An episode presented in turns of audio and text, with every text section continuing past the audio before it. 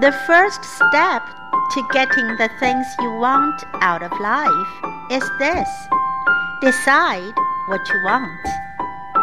By Ben Stein.